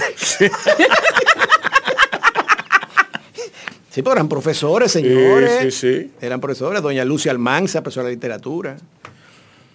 Eh, doña, la profesora de biología y su esposo, mi papá, recolectaron el dinero no sé cómo para pagarle a Dionis. Ay, Dios mío. Es decir, son de las cosas que uno lleva dentro de... de- de- Hoy sería, tú tienes 20 mil pesos ahí. No, tú estás loco. Hoy en día Veinte. 200 mil pesos. No. No, 200 pero cada uno digo. No, ah, bueno, Wow, cada uno. para completar. Exactamente. Usted, préstame 30, pásame tus 50, pasa tu... Sin tarjeta de crédito, señor. Sí, sin tarjeta. Yo creo que los papás de uno como que sospechaban, porque hay gente que conocía la fecha, el, lío- el lío que había y todo eso. Entonces, eh, nada, esa es la época de, de- de que uno estaba ya con las ideas de, de estudiar algo, eh, una carrera, yo quería estudiar en la UAS, pero no estaba en mercadeo. No, el mercado entró en la UAS eh, Mucho después. en estos días fue. Y me acuerdo cuando mi papá me contó muchos años después que se levantó la cabeza así. cuando le digo a mi mamá, ay, Saje, ese muchacho quiere estudiar mercadeo en AP. ¿Cómo vamos a hacer eso? Yo quería estudiar diseño gráfico, pero existía, pero no sonaba todavía como, Como una como carrera. 10 años después. Pero fíjate tú que papi era un hombre que se la bandió con sus hijos clase media normal en Ciudad Nueva. No fue que nunca pasamos nada de eso, empleado de la UAS por muchos años. Eh, tuvo la visión de movernos de colegios privados en un momento determinado a colegios públicos. Más o menos que él entendía que eran buenos para darnos formación, pero de ahí a él pagar tres universidades privadas, una atrás de otra, no era tan sencillo. No era sencillo. Y yo le dije, papi, no te preocupes, yo oí de algo que hay que se llama Fund- un- un Fundapé, vine aquí a la a Engascue, a Sí. la Pastera Esquina Santiago, hice mi diligencia. Eh, cuando eso costaba un crédito en APEC, si no me equivoco, como 12 pesos, todavía en el 85. Yo entré cuando valían 150. De- subieron de El, más. cre- el crédito. sí, Acuérdate del espe- dólar. Espectacularmente. Acuérdate que la guerra del Golfo, 89, todo eso, eh, todo se disparó. Y en la UAS estaba a 25 pesos. En, en- dentro del Sí, escalafón. ya tú el- te imaginas. La escala, la escala de, de- de más barato a más caro. Cuando yo terminé mi carrera en AP de mercadeo, yo mi carrera completa salió en cuatro mil y pico de pesos. Que yo me, yo recuerdo que yo trabajaba ya en Marítima Dominicana, valga la, la publicidad, ya como vendedor.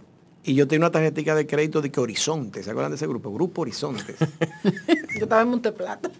que no la cons- no, yo tenía esa tarjeta de crédito no porque yo No, calificara. yo me imagino lo que le dijo tu papá. Ahí está, está esa muchacha que quiere estudiar periodismo. Oye esa vaina. Exactamente. Oye esa vaina. Ya nos jodimos. Una periodista. Periodista en esta Sí, exacto.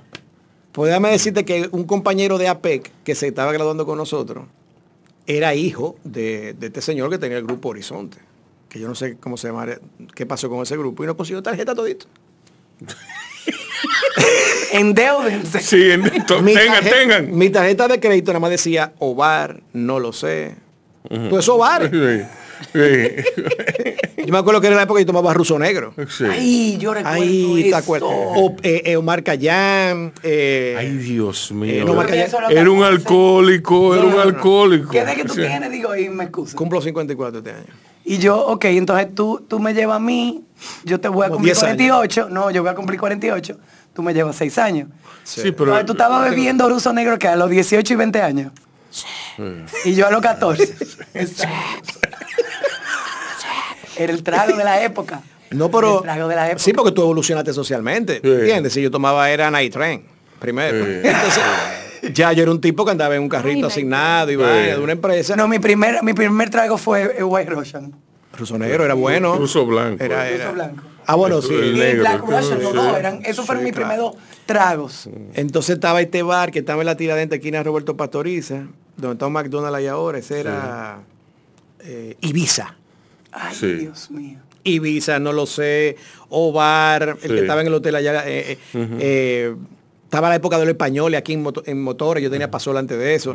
Y mi tarjetita de crédito yo la pagaba todos los meses 400 pesos, 300, porque un trago te costaba 5 pesos, una cosa así. Así para tú llegar a 400 eran, ¿cuántos tragos? Muchos. Eran 100 tragos al mes. y Que yo, más o menos, más o menos. Sí, más o menos. Y cuando yo, cuando yo me gradúo, yo voy al, al, eh, al crédito educativo. Eh, ya yo tenía un año y pico pagando la mensualidad de 400 pesos, creo que eran 500 pesos mensuales. Y yo estaba trabajando en Marítima Dominicana. Yo ganaba 4 mil pesos. Un carro asignado. Oh, pero tipo rico. Tú eras. Lo que decíamos de ahorita, que ahora no Lo ganan eso los muchachos. Exacto. Antes cualquiera ganaba 100 mil pesos, señores. Ya hoy en día eso no existe, ese es otro tema. El tema es que estoy un día, déjame arrancar para el crédito educativo. ¿Cuánto yo debo ahí? Así es. ¿Cuánto, Sí, me- cada- ¿Cuánto es que yo Cada debo? mes, cada vez que a doña Marina, a Ibar de Parada en paz descanse, le mandaban al, al departamento administrativo la cuenta de Francisco de Cruz Ariza, de los 400 pesos era un show de cuento y la vaina, y yo como que me cansé de eso. Y me daba un chin de vergüenza. Sí, Pues sí. ya uno mezclándose con gente de que a Francia le está descontando el crédito y vaina. Y yo fui un día allá. eh, ¿Cuánto que yo debo el crédito educativo? No había bajado mucho la cuenta, porque era un 12% creo que al año. Ah, no, que papá me tiran la vaina. Ustedes como cuatro mil y pico de pesos. Llamo yo al amigo mío. ¿Cuánto que tiene la tarjetita esta de... No por celular, ¿verdad? No, que habla con papi, que sé yo qué. Me dan cuatro mil pesos de límite de crédito. Se rían, lo pagan. Me la busqué. Y yo fui a como la semana y yo, un favor. Me eché para atrás. Por favor. Pásame esa tarjeta ahí, a ver si pasa. Lógicamente yo no consumí nada de ruso negro en esa semana. ¿tú ves? Muchacha, pasó la tarjeta.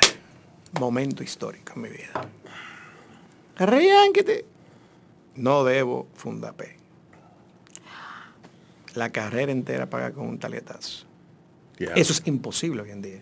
Sí, Exacto. sí. Lógicamente duré varios meses abonándole la tarjeta de crédito, al fin y al cabo.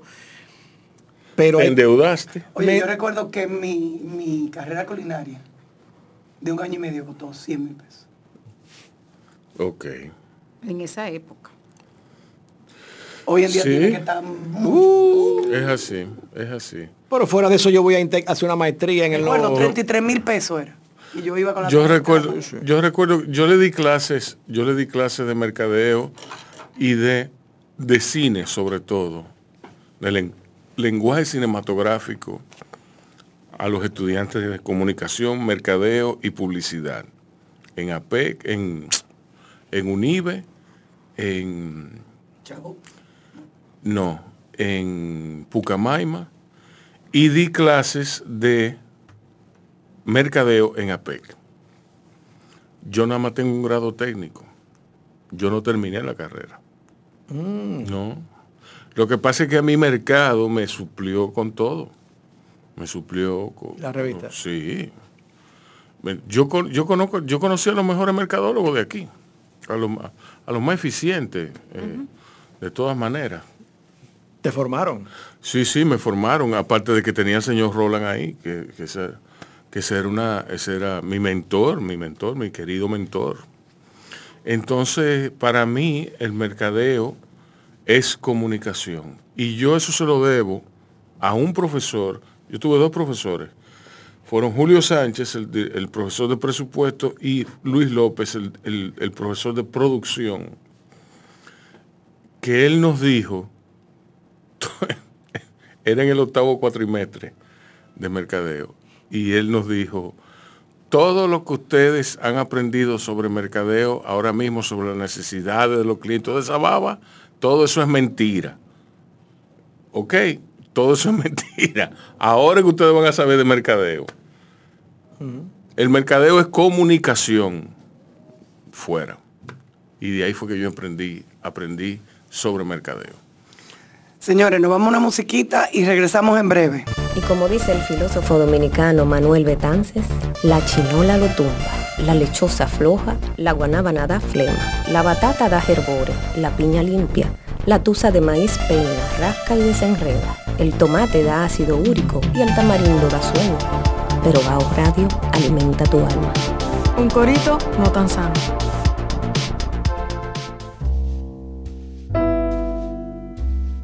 Y aquí estamos de regreso en Bao Radio después, después de ese poema un poco erótico.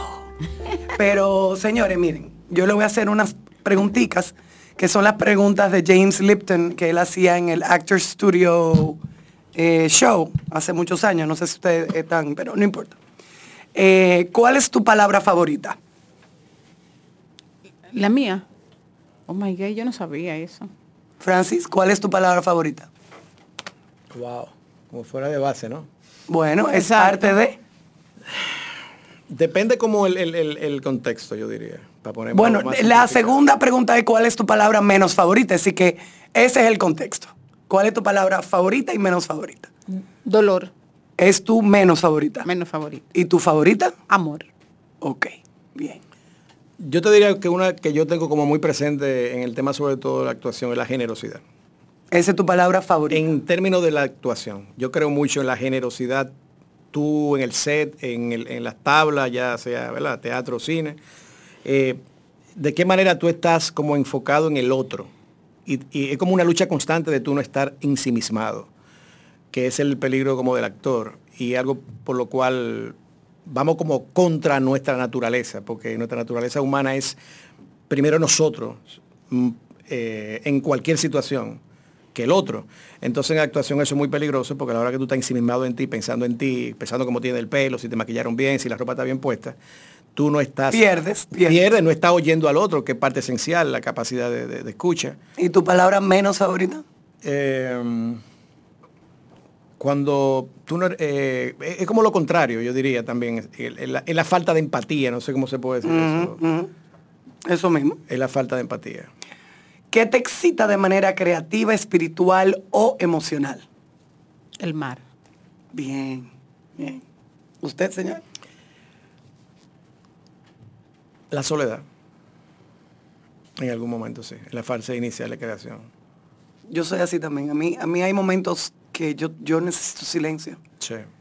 Entiéndeme, la gente como que no lo entiende. Yo me Sí. tranco en mi cuarto y, y miro por, por la ventana eh, y, y todo el mundo, tú estás bien, tú estás bien. Y yo, sí, sí, sí, yo estoy bien, señores, señores, estoy bien. Déjenme tranquila. Pero ya. bien. Exacto, déjenme tranquila. Y, y- y me, me irrito. Eh, sí, como que eso no se entiende o... Sí, a mí me pasaba mucho eh, cuando yo era chiquita en Monteplata que mami se preocupaba. Entonces constantemente me abría la puerta. ¿Qué tú haces? Nada. ¿Qué tú haces? Nada. O sea, era como porque todavía yo necesito largas horas de soledad. Y de hecho necesito muchas horas de soledad para llegar a un punto donde ya yo pueda escribir o pueda crear, pero necesito como sumirme en ese, en ese silencio, donde nadie me interrumpa, donde nadie me diga nada. ¿Qué te apaga? No, la, eh, eh, ¿Qué te excita? El mar, ¿qué te apaga? Ah, que me apaga el ruido. El ruido me hace mucho daño. ¿Y a ti, Francis? Tú sabes que eh, pasa que uno, eh, eh, el que trabaja mucho en, en actuación peca mucho como de la atención. De- pero la falta de atención en algún momento determinado, eh, de enfoque, es por lo mismo que te decía ahorita. Si tú estás dando como lo máximo estando en el otro, cuando tú no recibes eso hacia atrás, esa permeabilidad, cuando tú ves que hay resistencia de aquel lado a que yo pueda penetrar, literalmente, eso me, me desconcentra. Yo te entiendo a perfección. Eh, tu mala palabra favorita. Que no es una mala palabra. Vamos, vamos, su mala palabra favorita. Ok, está bien. Yo te la Para no acepto porque ponerla- esa es la mía favorita. Pero Rubén, si estuviera aquí ahora la mismo, acepta. no la acepta. Dice que eso no es una mala palabra. Bueno, yo lo más lejos que llego es a diablo. Vaina del diablo, qué sé yo qué. Y no, no tengo una mala palabra favorita porque mami me rompía mucho la boca. Mm. Entonces eso está prohibido en mi casa y es algo que yo ni siquiera me imagino diciendo una mala palabra. No es que Esa es la las malas respuesta para palabras de mi, de mi mamá, de las malas palabras de mami eran y de ahí no pasaban. Entonces para mí, eso de MMG y todo Ajá. eso. Ah, no, no, eso no. MMM, la otra y todas esas mega, hiper ma- mala palabra. Yo soy. ah, Es como que- exacto. Exacto. O sea, como que uno por la formación, Uno exacto, uno no es de ahí, como dicen los Exacto. muchachos. ¿Qué sonido, ruido te gusta? El ruido, el sonido, bueno, el sonido que más me gusta es el doble. Di que el silencio. No, me, me gusta el sonido del, del- del río, el recorrido del río, el recorrido del río. Ah, del- decía agua fluyendo. Agua fluyendo. Ok, ok, señor. Yo ando igual porque yo me crié en Ciudad Nueva y vivía frente al mar y esas casas tienen cuevas por debajo, por lo que llaman los beriles. Entonces cuando hay, cuando hay huracanes, como en estos días, ya yo tengo años no vivo aquí en Ciudad Nueva, esas olas explotan debajo Uf. de la Qué casa. bello, Y tú lo sentías abajo. qué bello, qué bello. Entonces, para mí ese sonido tiene mucha, mucha conexión con mi infancia. Eso es muy chulo. Me gusta ¿Qué profesión que no sea la tuya te gustaría ejercer? Mira, yo siempre pienso que si no hubiera nacido en Monte Plata, yo hubiera sido. Gra- Gracias a Dios que Rubén no está aquí. Si yo no hubiera nacido en Monte Plata, yo hubiera sido o bailarina o pianista. Eh, hubiera sido bailarina, pero ¿qué pasa? Si yo hubiera sido, hubiera querido ser bailarina en la época en que yo crecía, lo único que había eran prostíbulos en Monte Plata, o sea que me iba a perder. ¿Y tú? Yo creo como que abogado o profesor. yo sé que abogados son, abogado. bueno, lament- es decir, Pero lo que pasa es que te, da- te va desencantando cuando ve algunas cosas, sobre todo porque hablamos del periodismo ahorita. El periodismo me encantaba a mí también. A mí me sigue encantando, Sí, ¿eh? sí. O sea, la yo- investigación. a mí me gusta Sí, la- la lo, de, lo de la investigación. Mira, eh, sí, la investigación, que estuve muy unido a la investigación toda la vida. Bueno, por sí, la parte obviamente. mercadeo. Pero mira, la investigación, eh, todo lo que tenga que ver como con, con ese tema de, de procesamiento de información y de confrontación y de demostrar eh, cosas por ahí. Ok, ¿qué profesión no te gustaría ejercer? Tú sabes que de que yo vi a- veía este show, yo siempre decía lo mismo, que era recoger basura. Wow. Le han dado duro esta pregunta, todo déjame decirte. ¿eh? Dura le han dado. Ok, ok. Señores, pero no es Pero tan ya voy a coger la difícil. tuya, no recoger basura. Ah, Oye, y recoger basura es tan importante. sí, pero es que Para no, la salud. yo con Ah, el, pero el olor. olfato, es que yo soy Bueno, muy sensible. a- a mí me- a mí no me gusta, a mí no me importa el Oye. recoger, pero me tienen que, que- que- que na- neutralizar la nariz.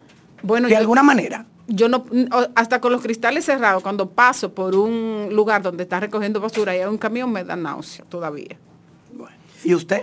Bueno, lo, lo que tú tienes como imagen de lo que es el contador tradicional, esa Ugh. el contabilidad, cerrado en un lugar, llevando números, cu- cuadrando, como todo el día en eso cerrado en un lugar, eso como que no me gustaría. ¿Qué signo tú eres? Sagitario. ¿Y tú? Escorpio. ¿Qué lees actualmente? ¿O qué leen actualmente? Si leen, porque hay gente que no lee. Ah, yo sí, yo estoy leyendo. Estoy leyendo varias cosas. Yo, yo soy de las que leo muchos libros a la vez. Al mismo tiempo, igual que yo. Exacto. Estoy leyendo a um, Alessandro Barico, un ensayo interesantísimo sobre la vida de este momento que se llama The Game. Qué cool. Pero Bari- Barico es dramaturgo también. No. Ah, bueno, sí, sí, él hizo, él, él, él- él- él hizo, bueno, él se hizo famoso internacionalmente por Seda, pero hizo una, una bellísima obra de teatro, una sola, Ajá. que hicieron una película que se llama 1900. Bueno, 900. 900. Bueno, mira, mi- mira la coincidencia de la Eh, vida. Mira, Barico es mi, mi- mi escritor de cabecera. Todo lo que Barico publica, sea novela o ensayo, lo que sea, yo lo persigo. bueno, mira, mira, hablando de eso, mira hablando de eso, la coincidencia de la vida. Donde lo tengo. Eh, y tú sabes que esa es mi película favorita. Yo la tengo en mi casa y la he visto más de 20, 30 veces. ¿Tú la tienes? Sí, yo la tengo en italiano, sí. Guay, ¿tú la tienes en qué, en qué tipo de...? No en DVD, como antes. Pero DVD todavía es Ah, válido. Sí, pero me todavía. gustaría ver si eh, puede quemármelo o algo. No sé cómo se usa esa, o se puede pasar, porque yo estoy... Yo, eh, yo tengo un, un- la película es chulísima porque tengo, eh, fue una edición especial, me la, me la trajo un amigo de allá de Italia y tiene dos DVD, o tiene, tiene el DVD de la película y tiene un, el, el, el behind design. Bueno, yo tengo un proyecto, bueno, esto es público, porque a veces no se dicen las cosas en público, te roban la idea, no importa, pero nada, lo que le toca a uno le toca. Bueno, Eh, yo creo que aquí nadie te va a robar una cosa de Barico. Es que es muy complicado. eh, inclusive la obra de teatro yo la tengo, me, me la dio el maestro Chapuzo hace como 5 o 6 años, y escribí para los derechos. Y tú sabes que hace una obra de teatro aquí que te cobren 2 mil euros Sí. para un monólogo. Es mucho dinero. Mucho. Y en estos días está hablando con una persona que es productora, a ver si definitivamente, me hablo ahí, Alessandro Barico. Sería- sí. sería Eso fue ahora en estos días. Entonces, es una obra yo he escrito- maravillosa. Yo he escrito mucho de Barico, en Areito, hice uno, un, un artículo sobre otro de sus libros para, para la revista de expresiones, ¿qué se llama? La revista de, de la, de la librería Cuesta. O sea, yo siempre lo leo y siempre escribo sobre cada cosa que leo. La película yo no la he visto, sí leí la obra de teatro, es muy extensa. Ah, es esa película estuvo una vez en YouTube, pero ya no está. Ya no está. Ya, yo he intentado, por ejemplo, para mis estudiantes ponerle algunas cosas. Alguna cosita. Y no, no, no existe Es nada. lo que te digo, me encantaría total, tenerla. Pero yo sí tengo la. Ojalá que tú me la puedas facilitar porque yo estoy leyendo, bueno, he leído la obra varias veces, es muy extensa, es muy larga, es muy exigente. Es un monólogo, imagínate tú que dura por lo menos dos horas. La hicieron en monólogo la obra de teatro, porque el pianista y todo eso. Ajá, pero eh, eh, yo, bueno, el libro es chiquito, tiene menos de 100 páginas el libro, pero claro, Sí, para un de- monólogo es mucho. No, pero por una obra de teatro, 100 páginas estamos hablando de mucho tiempo. Ok, ¿cuál es tu flor favorita? Bueno, Usted. ahora mismo yo te voy a decir que es el lirio. Por una, por una, una- una- una razón muy, muy especial, y es que duré muchísimo tiempo eh, cuidando un lirio. Sembré la mata en el, mil, en el 2017 y este año, hace dos meses, por primera vez me sonrió, Wow. floreció. Y entonces me, me dio, me dio como una, una emoción tan grande porque nació una flor y de repente esa flor se convirtió en seis flores. o sea, se moría una y nacía otra. Entonces como que yo la veía casi así, como crecer en mis ojos. Y, y fue una emoción muy grande. Yo tengo algo parecido, pero yo no soy como muy fanático de las flores, te lo digo honestamente. Está bien. No, no por nada malo, sino que nunca he sido fanático de las flores. Eh, sí de, la- de los árboles en general, pero no tanto de las flores. Yo soy contrario tuyo, me gustan las flores, no los árboles. Eh, pero hay una flor que yo recuerdo mucho de mi infancia, porque uno se va mucho por ahí todavía, tal vez la generación de nosotros, ¿verdad? Que es eh, la, la flor de la esperanza. De, de la, ma- de la matica, eh, es una matica que se llama la esperanza, que de unas hojas muy, muy grandes, no sé cómo se llamará internacionalmente esa mata, y mamá la tenía. Eh, hojas anchas y no tiraban flor prácticamente. Era una vez al año, una flor blanca o media amarillita. Y eso como que siempre me ha chocado la flor de la, de la esperanza. Yo, yo corroboro contigo y contigo eh, porque, eh, por ejemplo, mi patio, yo vivo en un, vivo en un edificio, pero tengo el, el honor de, vivir en el primer piso, entonces yo tengo un, un espacio y yo lo tengo lleno de matas, pero verdes. Porque yo soy de Monteplata, entonces la mayor cantidad, o sea, Monteplata es una explosión de, de- de matices de color verde. Tú no te puedes imaginar que pueden existir tantos matices de verde como en Monteplata. Entonces yo, eh, para vivir, necesito mucho, mucho, mucho, mucho verde. O sea, yo tengo así que, me, que, que se, me, que se me entre así en los ojos, en la piel. Y tengo dos o tres cositas que me florecen. Pero yo siempre le doy prioridad a la, A lo verde. ajá, a la forma de las hojas y al tono de verde. Es- eso me, me Proyectos emociona. futuros y sus contactos, por favor, para los oyentes. Bueno, proyecto futuro, estoy trabajando, por supuesto, en un, un poemario dentro de la pandemia. Y entonces ese poemario yo lo quiero acompañar de un, que, se- que es como algo expositivo, porque tengo una serie de, de selfies de, de la pandemia. Entonces voy a acompañar esos selfies de, de- de- de la vez que yo tuve una pandemia, el día en que el mundo dejó de existir y se paralizó, y lo que eso me provocó, eh, siendo yo de Monteplata, de un campo de muchísima gente, de repente trancada en un edificio, en un apartamento sola y con miedo, sin saber a qué le temía. Y entonces en ese Yo proceso... para Monteplata, ¿eh? En ese proceso hice muchísimos selfies y escribí muchísima poesía. Excelente. Redes. Eh, Instagram y Twitter, Maribel C, Maribel con V y doble L C. Francis, proyectos futuros. Bueno, como en el cine todo se paralizó prácticamente y hay un debate ahora con lo que se... Bueno, pero tú fuiste nominado. Bueno, sí, hay una obra el año pasado en los premios La Silla, eh, que son los premios de la cinematografía, estuvimos nominados como actor por la película Colors.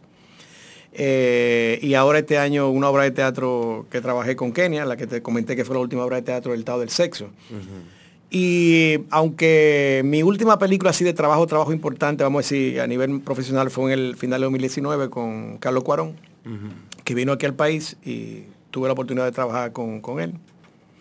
Eh, pero proyectos de cine se han paralizado, aunque han vuelto ahora algunos. Eh, sí trabajé el año pasado con jóvenes universitarios, como tenía el tiempo, trabajé en cortometraje, ahora tengo un cortometraje con Víctor Piñeiro, de Seven Arts, que tiene su primer, vamos a decir, trabajo de dirección, un trabajo lindísimo, se llama Hierro Viejo, sobre los venduteros de, y lo que compran hierro en la calle. ¿Y lo que? Exacto, hay, hay algo de eso también. Y, y- y acabo de rodar dos primeros capítulos de una telenovela que se están inventando aquí. Cuando digo inventando es de manera proactiva, no, no está mal. Para una plataforma nueva nos faltan tres capítulos y un capítulo piloto para una serie internacional que se llama Basti, que es escrita por un dominicano que vive en Estados Unidos en ciencia ficción. Eh, cuando, digo ciencia ficción, no de muchos efectos especiales, sino como de un superhéroe. Entonces también, aparte de eso, hay una película ahora que, que estamos llegando a arreglo para, para grabar a fin de año, se llama Atracadores. Ahí voy a ser el personaje de un director de cine. Que los personajes como que le caen atrás a uno, le caen atrás a uno los personajes, eso es interesante también. Hasta que como que llegan. Porque hay otro director de cine también en otro guion. Y porque he estado como alejándome de cosas que me llegan natural, como le pasó a Clint Eastwood en una época. Todo lo que tuviera que tener un arma en la mano y ser malo. me perseguía por años y como que Él me... no era malo, él, él- Bueno, nadie, nadie es malo. Tipo es personaje. silencioso. Exacto, pero me refiero como la gente lo ve su personaje de Sí, policía. de- adusto. y entonces como que he tratado poco a poco he perdido mucho trabajo por eso. Diciéndole que no a esas cosas que te vas encasillando, pero hay que hacerlo en un momento determinado, lamentablemente, para uno evolucionar un poco.